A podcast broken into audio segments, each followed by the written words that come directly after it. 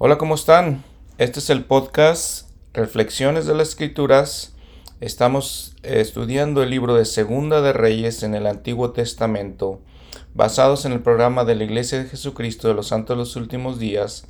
Ven, sígueme. Y estamos básicamente a mitad del libro del Antiguo, o a mitad del Antiguo Testamento es lo que quiero decir. Y tenemos cosas interesantes, importantes que suceden con el pueblo de Israel, trágicas desafortunadamente. Bienvenidos y bienvenidas.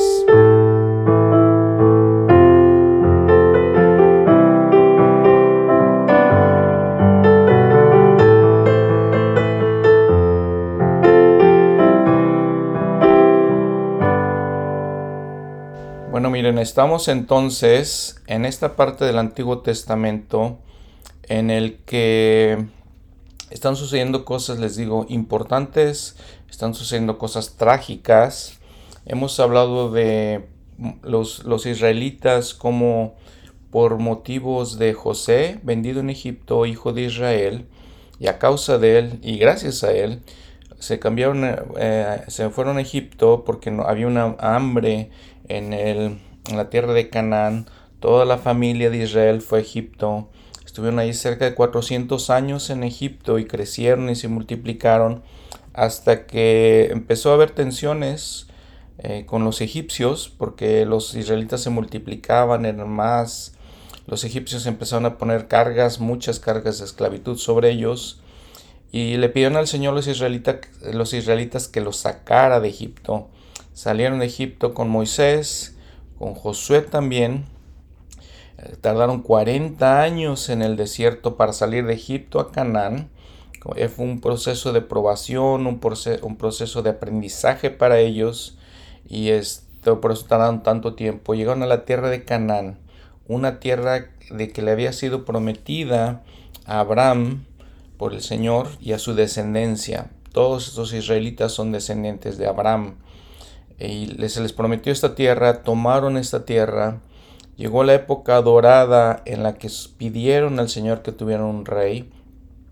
Y llegó la época dorada con David, con Salomón, con Saúl antes de David. Los tres reyes de, del, pueblo de Israel fueron Saúl, David, Salomón. Y cosas trágicas sucedieron porque pues, los israelitas eh, pecaban, no hacían caso al Señor, trataban de ser como las demás las demás naciones, los demás pueblos alrededor de ellos. Y pues no, eso no era lo que el Señor esperaba de ellos. Eh, David y Salomón tuvieron problemas con esto también. Entonces vino la caída en el que se separaron los reinos del el reino del norte, habíamos hablado, y el reino del sur. El reino del norte había aproximadamente 10 tribus. Dijimos que no es exactamente 10 tribus porque obviamente había migración entre los dos diferentes reinos. Eh, había partes del reino del norte donde había 12 tribus, había partes donde había menos tribus, e igual del reino del sur que el reino de Judá. Dijimos que el reino del norte se le llamó Israel, el reino del sur se le llamó Judá. El reino del norte estableció su capital en Samaria. El reino del sur, eh, Judá, estableció su capital en Jerusalén. Entonces Israel y Judá eran los dos reinos. Y vimos, entonces estamos en este periodo de tiempo en el que los profetas son llamados, Elías el profeta, Eliseo, ellos predicaron al pueblo de Israel en el norte y luego también profetas le predicaron a Judá que se arrepintieran los, los israelitas y que cambiaran sus maneras de ser. Eh, batallaron mucho con eso el pueblo de Israel para cambiar, para alejarse de la idolatría de las naciones que había alrededor de ellos. Batallaron mucho. Entonces estamos en esta época donde tanto el reino del norte como el reino de Judá, el reino de Israel y de Judá, pues tuvieron reyes, eh, algunos reyes buenos, algunos reyes muy inicuos. Entonces miren, esta época más o menos es entre el año 800 y el 700 antes de Cristo más o menos a grosso modo. En esas épocas estamos. El Señor manda también a profetas a predicar, como les he explicado. Ya vamos a hablar en este episodio de profetas muy importantes como Isaías, vamos a hablar de Jeremías, vamos a hablar de Amós, vamos a hablar de otros profetas que, que estuvieron predicando, todos, todos en este tiempo, unos, unos contemporáneos con otros, unos predicaban en el reino de Israel, otros predicaban en el reino de Judá. Y les digo, vamos a hablar de, estos profetas. Después de esta época, entonces todos los, los siguientes libros que, que, están en el Antiguo Testamento ya son profecías de todos estos profetas. Les digo, Joel es otro de ellos. Em, vamos a ver también una cosa importante es que si recuerdan eh, Israel tuvo problemas con países como Egipto, como Siria, como este, los edomitas, los moabitas, tenía problemas con ellos. Una nación muy importante que surge en estos tiempos es la, nación de Asiria. Asiria básicamente es lo que en estos tiempos conocemos como Irak. En norte de Irak, gran parte de Irak era esta nación de Asiria. Eh, la deidad principal que ellos adoraban se llamaba Asur. De ahí, viene, de ahí viene el nombre de Asiria. Y les digo, todas estas épocas son de conflictos, de este eh, de nación con nación, de pueblo con pueblo, conflictos políticos, eh, muchas cosas de esas. El reino de, Israel y de Judá, el problema que tenían, aparte, bueno, varios problemas, les decía, querían ser idólatras como los demás pueblos, un problema es que con todo esto no confiaban en Dios. Y al no confiar en Dios, trataban de hacer alianzas políticas con otros países, con otras naciones más bien. Y entonces este, estas otras naciones obviamente eran naciones muy idólatras, con, con este, costumbres culturales y, cosas que eh, no concordaban con lo que el Señor les había explicado a, a Israel.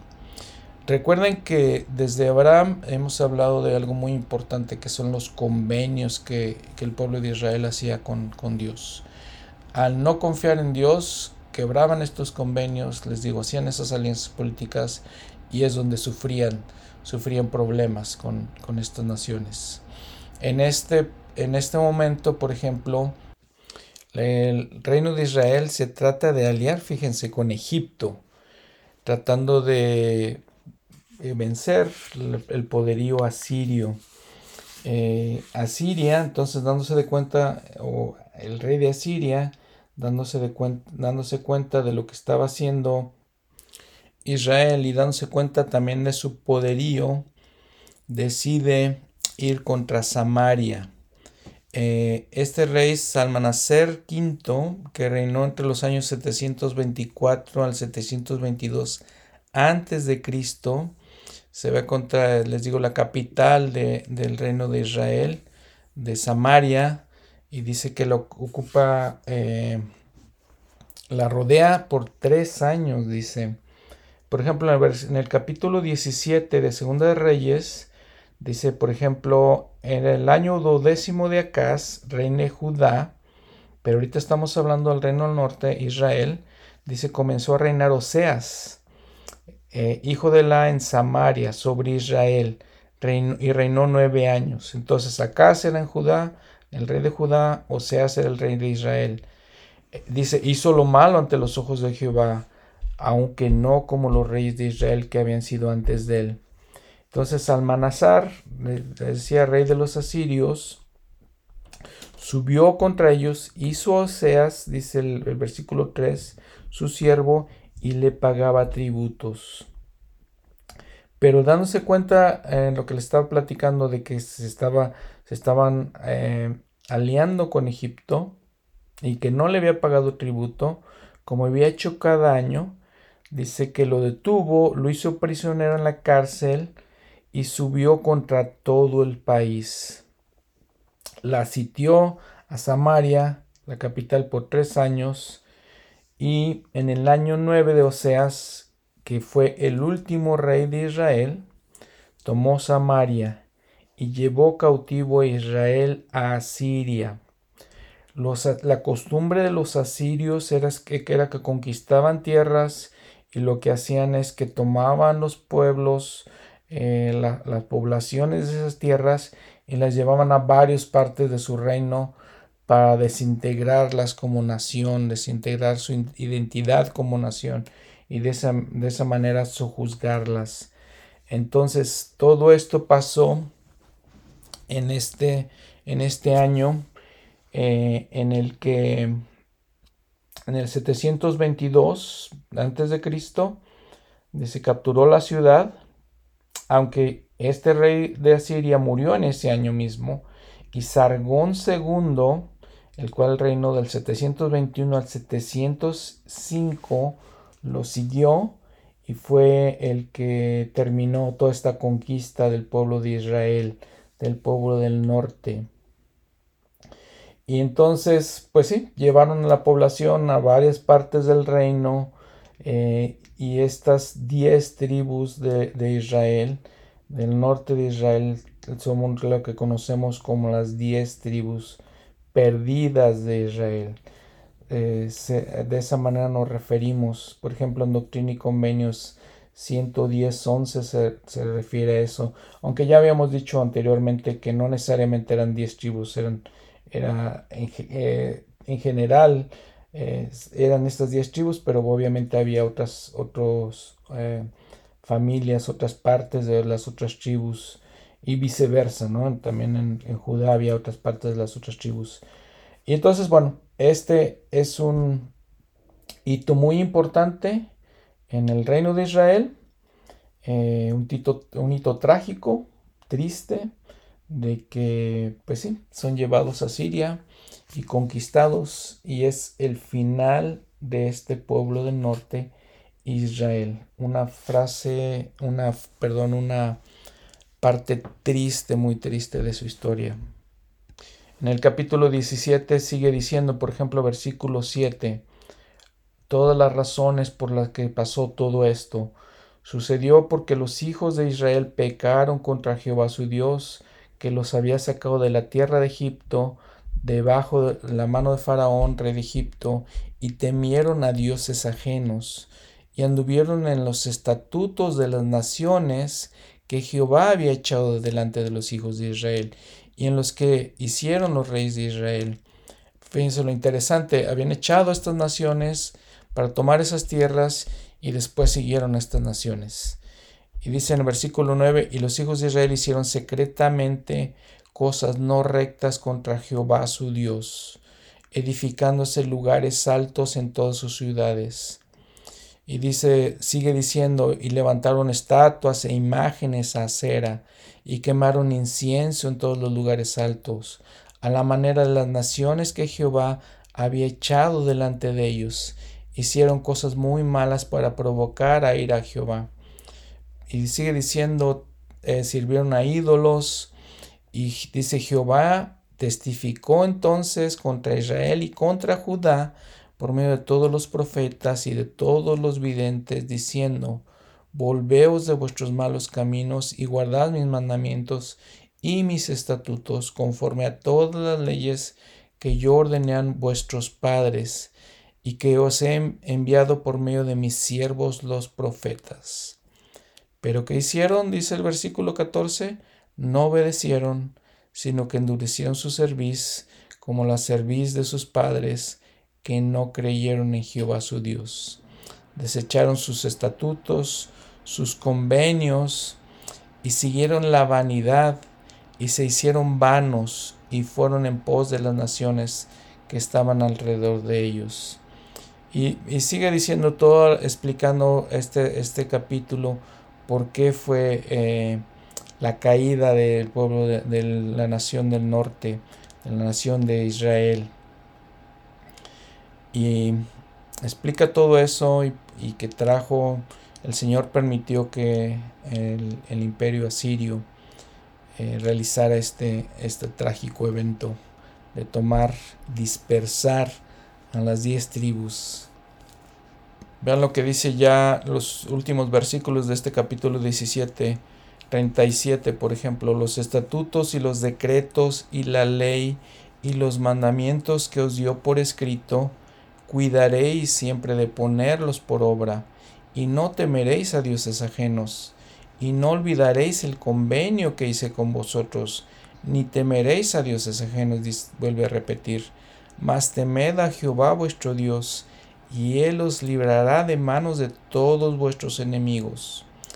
Pero ellos no escucharon, sino que hicieron según sus antiguas costumbres.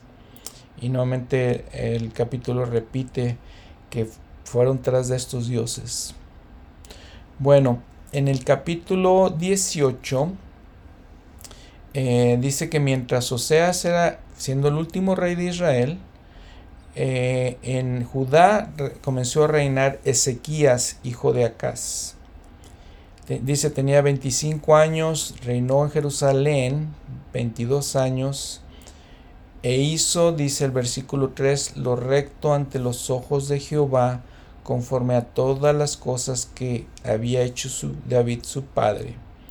Empezó a quitar todos los ídolos, todos los lugares altos, destruyó todas las imágenes, Inclusive destruyó la serpiente de bronce, que la que habíamos hablado que había hecho Moisés, porque ya los israelitas también empezaban a adorar esa serpiente de bronce. Y la llamó Neustán. Eh, entonces él, Ezequiel la destruye. Y si nos dice, guardó sus mandamientos, Ezequiel guardó los mandamientos del Señor. Versículo 7, Jehová estaba con él y en todas las cosas que él hacía prosperaba. Y dice, por ejemplo, versículo 8, derrotó a los filisteos, que habíamos visto en los episodios pasados, que eran pues un, azote para los israelitas. Em, y el Señor lo protegió a Jerusalén cuando Salmanasar, este rey de los asirios, eh, sitió, sitió Samaria y fue tomada, sin embargo a, Jerusalén la protegió, o la ciudad de Jerusalén fue protegida porque Ezequías eh, fue bendecido porque era, era un, rey justo.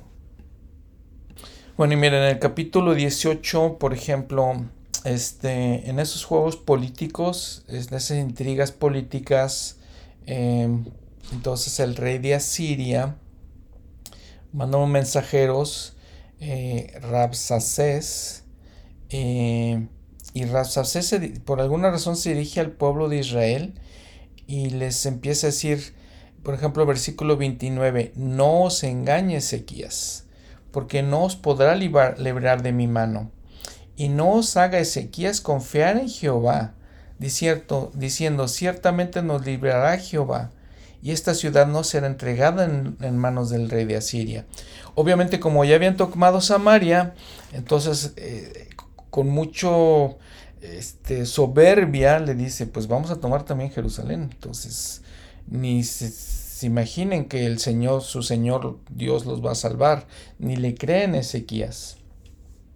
Y, y hace esa labor con el pueblo de Israel. Imagínense lo que dice su manual eh, el manual de, este Ven, sígueme. Lo que dice la pregunta es, ¿qué sentiríamos nosotros si alguien dice algo así contra Dios? Lo que dice Reusacés.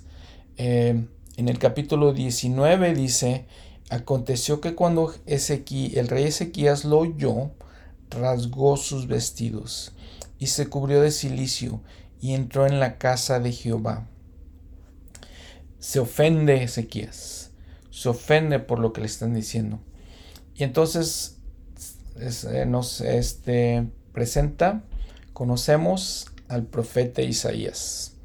Dice en el versículo 2, y que, que, estaba a cargo de la casa, de la casa de Jehová, el templo, Isaías, el profeta Isaías, hijo de Amós. Y este, Isaías entonces profetiza en contra Asiria.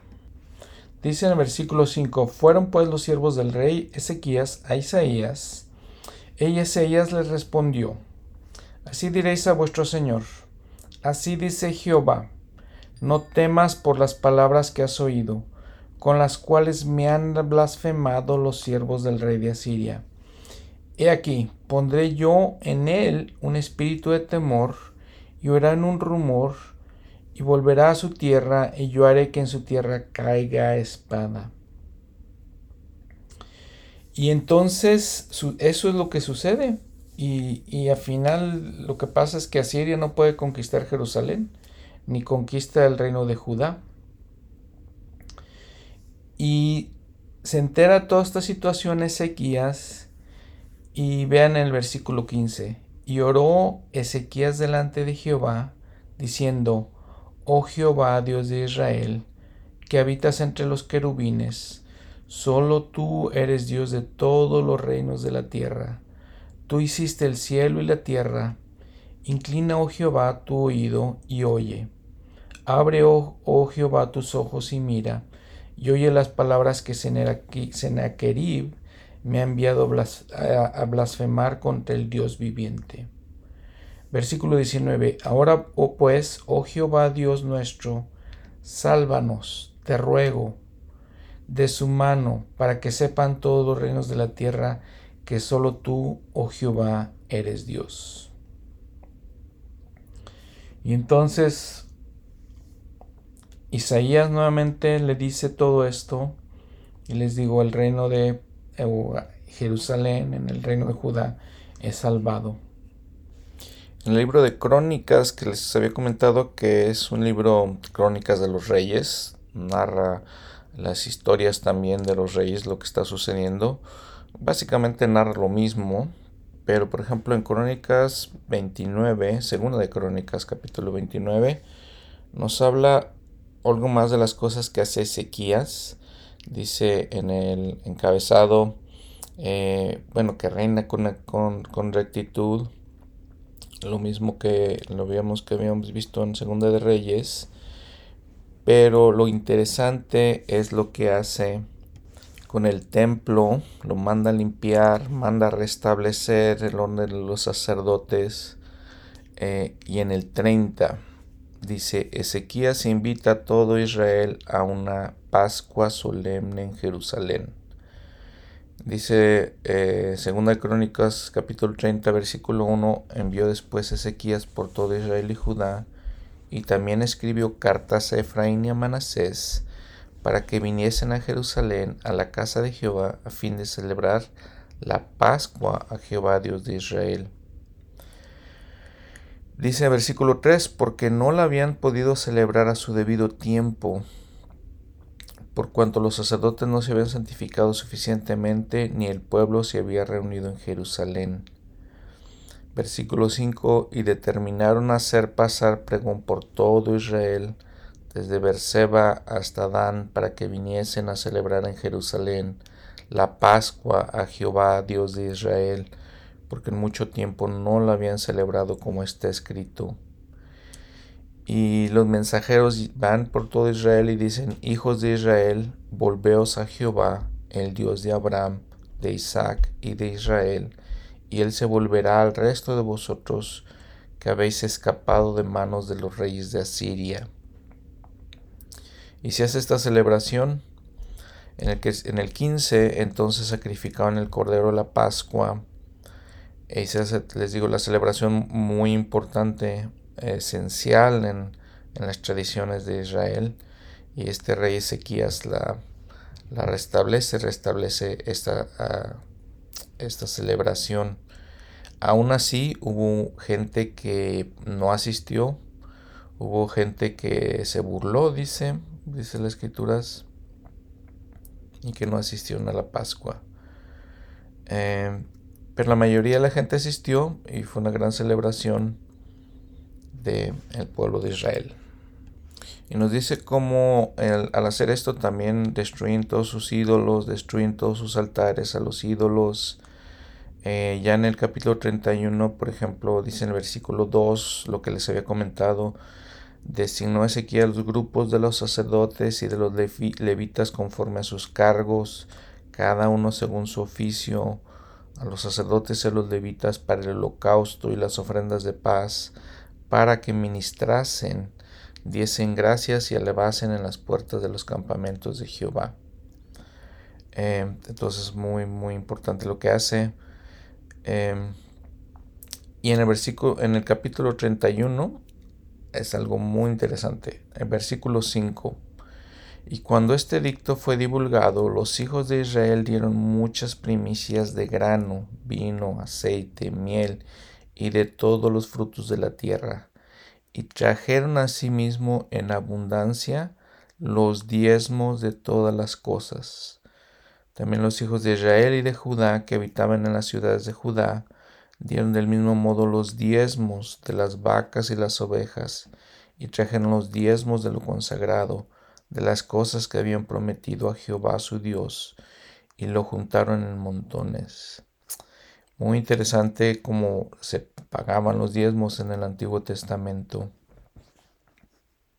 Bueno, esta narración en Crónicas es antes de que Sennacherib invadiera Judá, citar las ciudades y blasfemara contra, contra el Señor y este los israelitas o salieran más bien tratara de conquistar este Jerusalén y no pudo cuando el Señor libra Jerusalén de, este rey de Asiria Sennacherib eh, esta, esta narración está insertada antes de esto y aquí en Crónicas les digo vemos a, al profeta Isaías por ejemplo, en el versículo 20, pero el rey Ezequías y el profeta Isaías, hijo de Mos, oraron con respecto a esto y clamaron al cielo.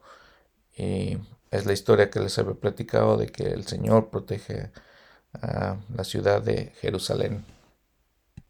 Bueno, regresando al, libro de Reyes, al capítulo 20, segunda de Reyes 20, Dice, en aquellos días Ezequías cayó enfermo de muerte y vino él el profeta Isaías, hijo de Amós, y le dijo, así dice Jehová, ordena tu casa porque vas a morir y no vivirás. Entonces él, el rey, volvió su, rostro hacia la pared y oró a Jehová diciendo, Te ruego Jehová, te ruego que hagas memoria de que he andado delante de ti en verdad y con íntegro corazón y que de hecho he hecho lo bueno delante de tus ojos, ante tus ojos. Y lloró Ezequías con gran llanto. Y el Señor le dice a Isaías, vuelve y di a Ezequías, príncipe de mi pueblo. Así dice Jehová, el Dios de David tu padre. Yo he oído tu oración, he visto tus lágrimas. He aquí, yo te sanaré. Al tercer día subirás a la casa de Jehová y añadiré a tus días quince años, y te libraré a ti y a esta ciudad de la mano del rey de Asiria, y ampararé esta ciudad por causa de mí, de mí mismo y por causa de David mi siervo.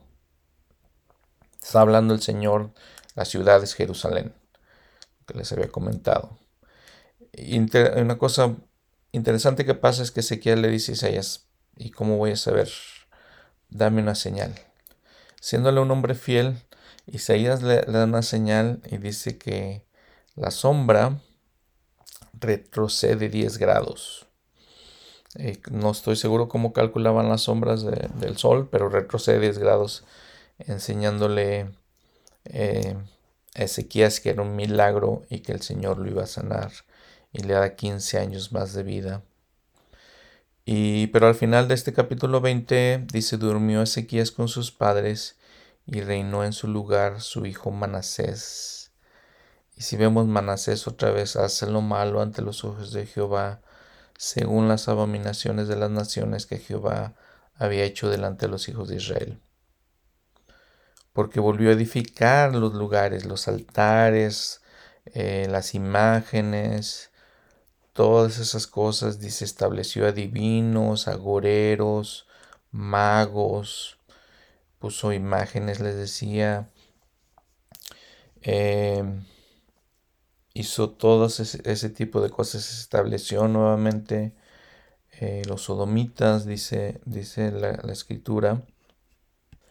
En Segunda de Crónicas, algo muy serio, muy grave que hacían, Segunda de Crónicas 33, versículo 6, e hizo pasar a sus hijos por fuego como sacrificio, hacían sacrificios de sus hijos, practicaban la adivinación y era gorero, les digo, instituyó la hechicería, consultaba nigromantes y espiritistas, y se excedió en hacer lo malo ante los ojos de Jehová para provocarle a la ira.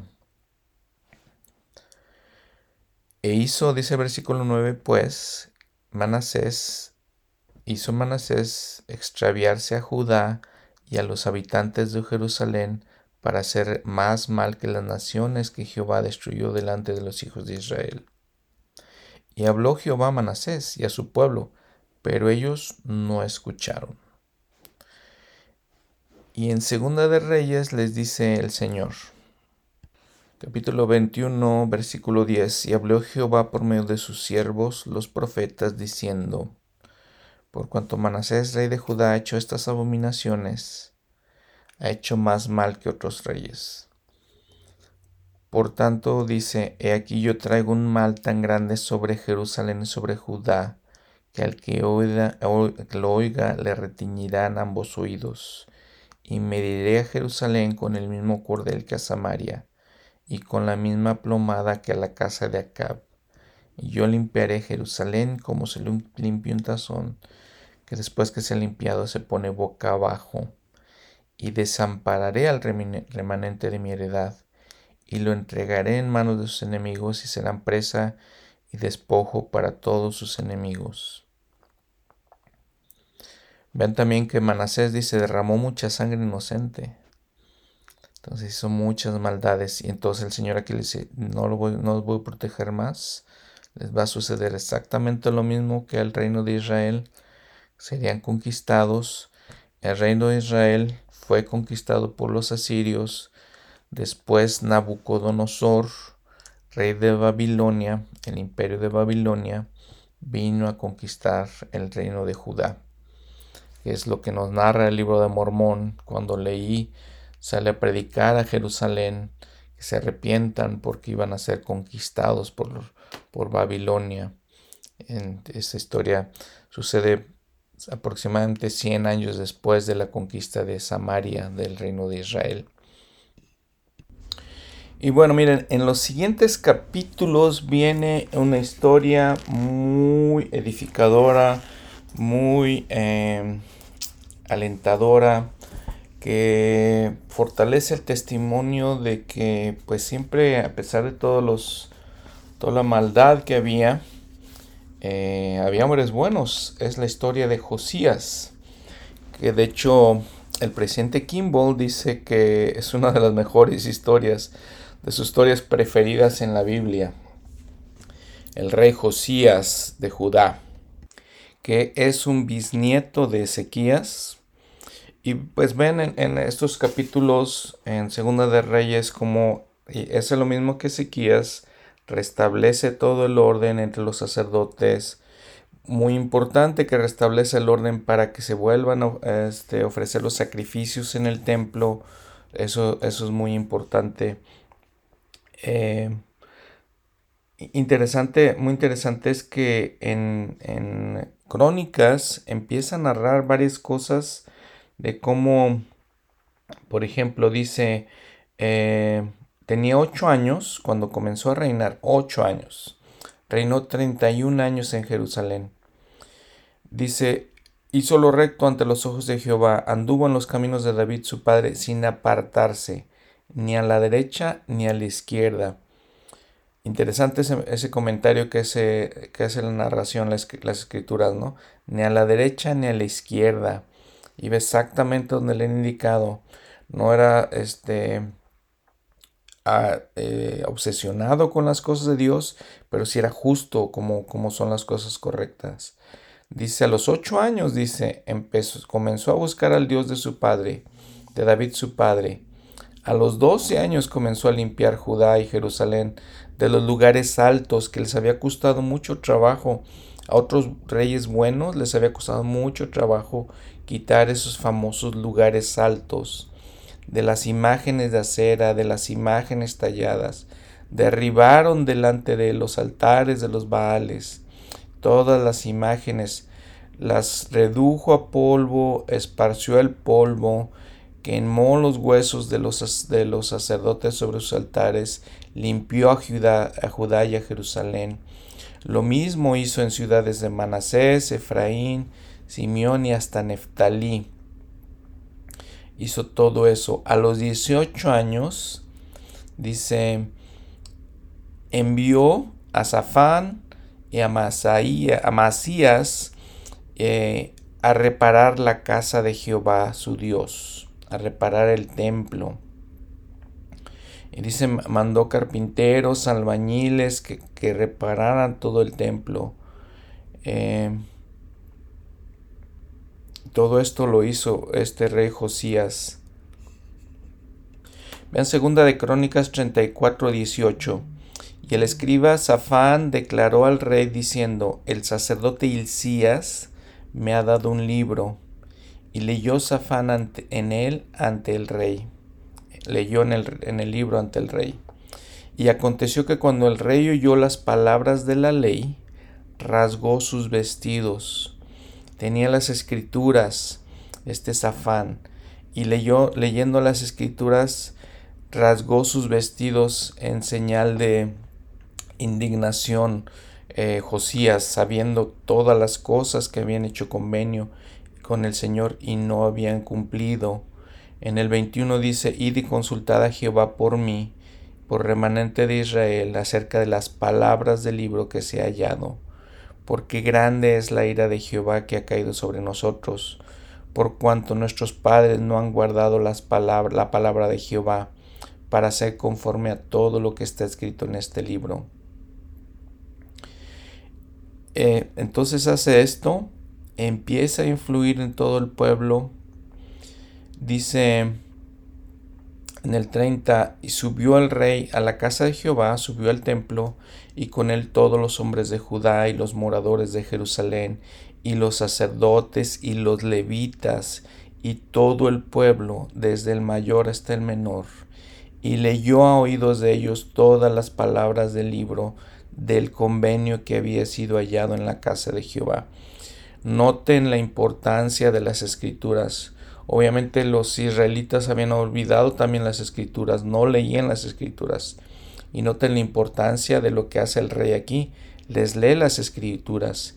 Y el rey se puso de pie en su sitio e hizo convenio delante de Jehová de caminar en pos de Jehová y de guardar sus mandamientos y sus testimonios y sus estatutos con todo su corazón y con toda su alma para poner por obra las palabras del convenio que estaban escritos en aquel, en aquel libro.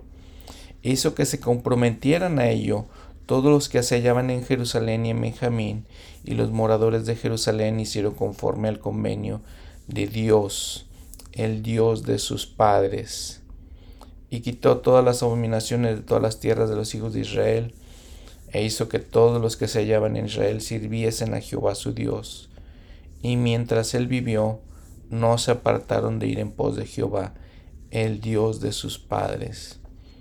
Me, me conmueve mucho esas palabras de cómo dice que Jehová era el Dios de sus padres, porque el Señor para mí Dios es el Dios de mis padres. Creo que para todos ustedes es el Dios de sus padres.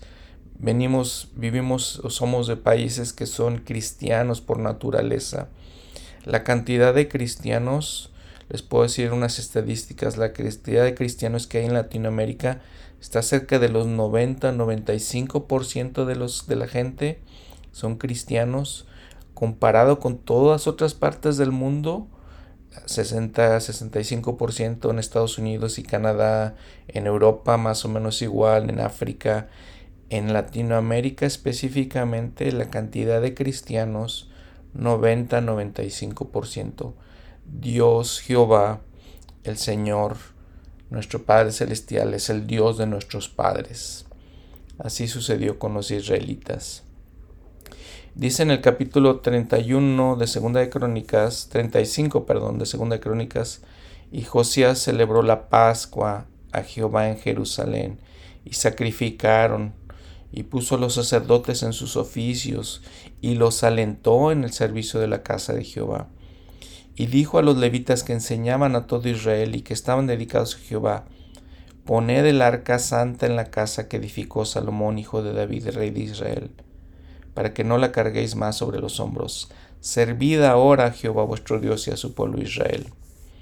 Y les los invita a que se santifiquen, a que se preparen, a que sirvan. Hace toda una revolución importante este, este eh, rey Josías en todo esto. Desafortunadamente Josías, Josías muere.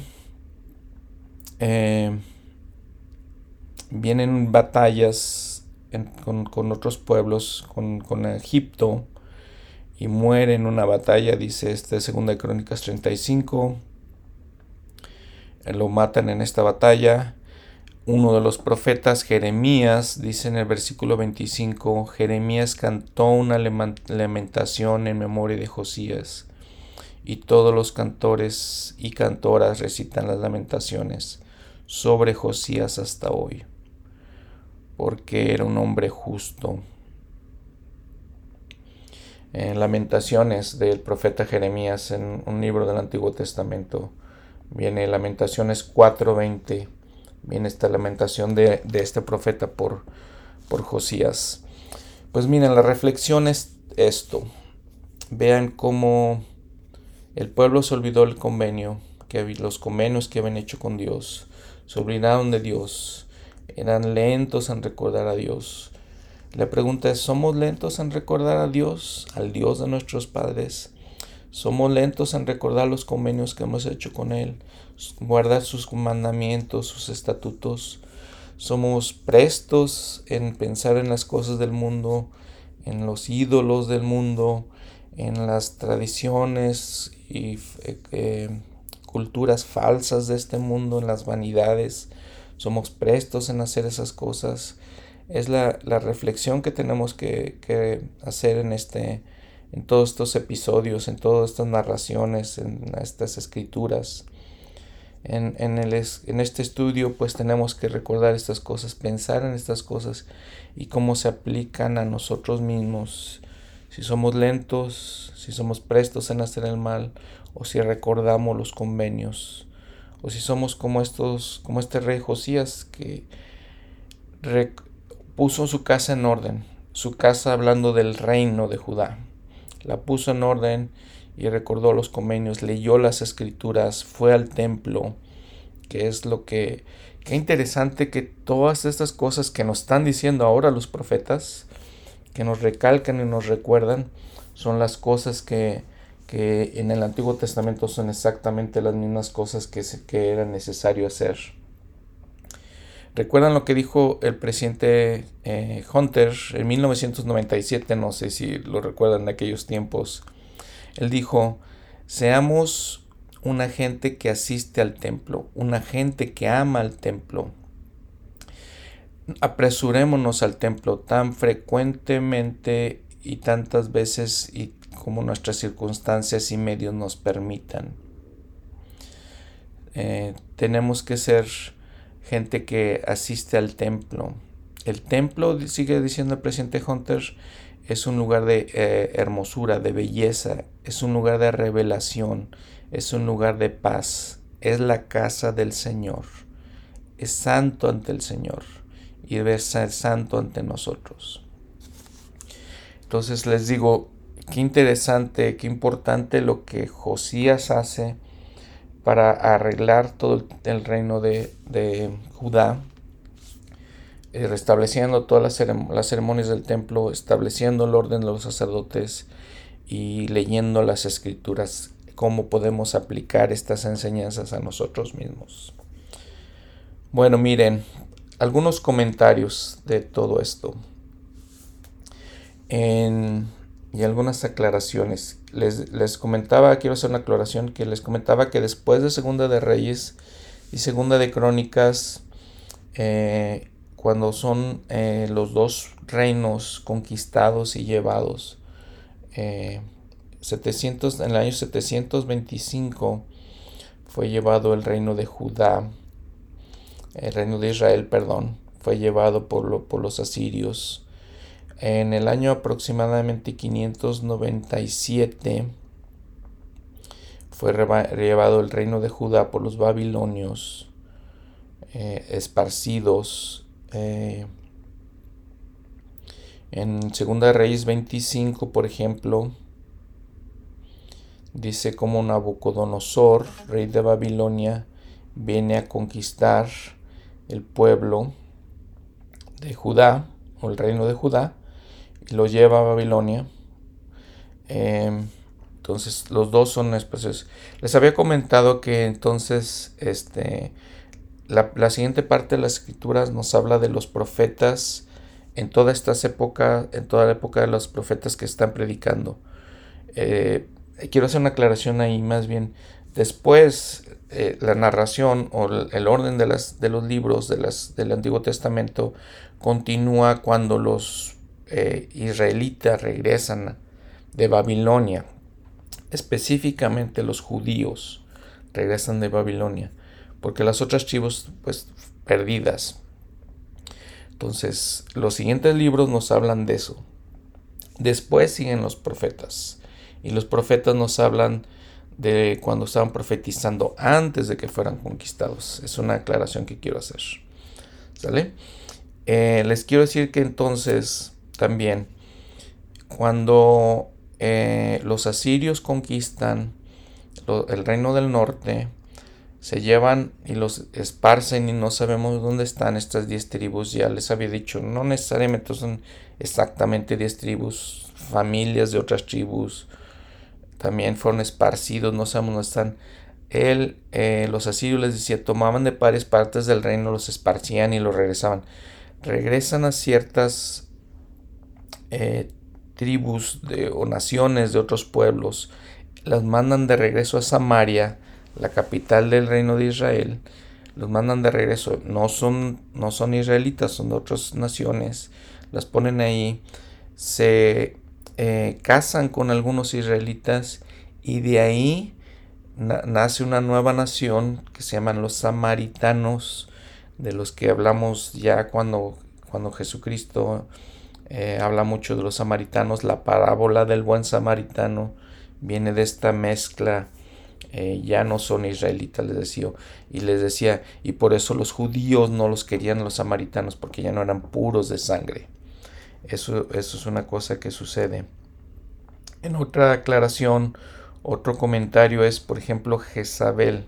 Si recuerdan esta mujer Jezabel, se casó con el rey Acaz, era una mujer inicua eh, que mata a los profetas y, se le profetiza que iba a ser muerta eh, de una manera ignominiosa.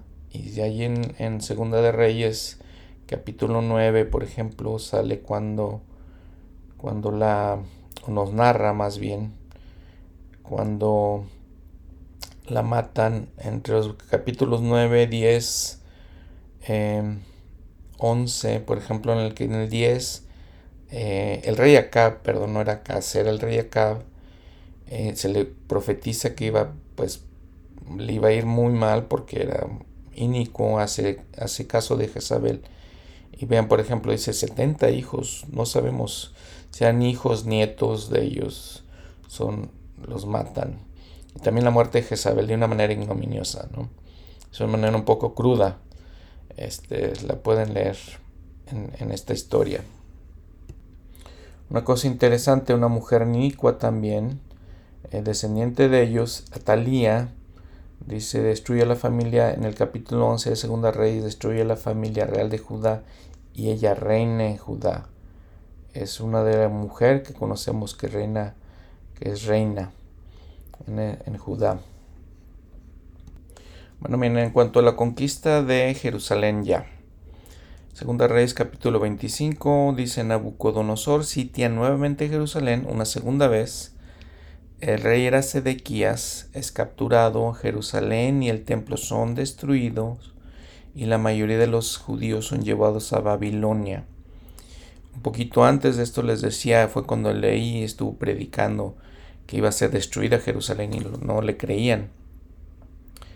Este, esta es la historia de donde eh, ya cae el, el reino de Judá también a manos de Nabucodonosor. Las siguientes historias que vamos a leer, los siguientes libros van a ser Ya cuando este, los judíos están presos en Babilonia, lo vamos a ver en, en Esdras, vamos a ver estos libros, vamos a ver la historia de Daniel, que interpretó el sueño, es un famoso sueño en las escrituras del rey Nabucodonosor, Daniel, y en, historias inspiradoras, entonces es lo que vamos a seguir estudiando en las escrituras en los próximos episodios.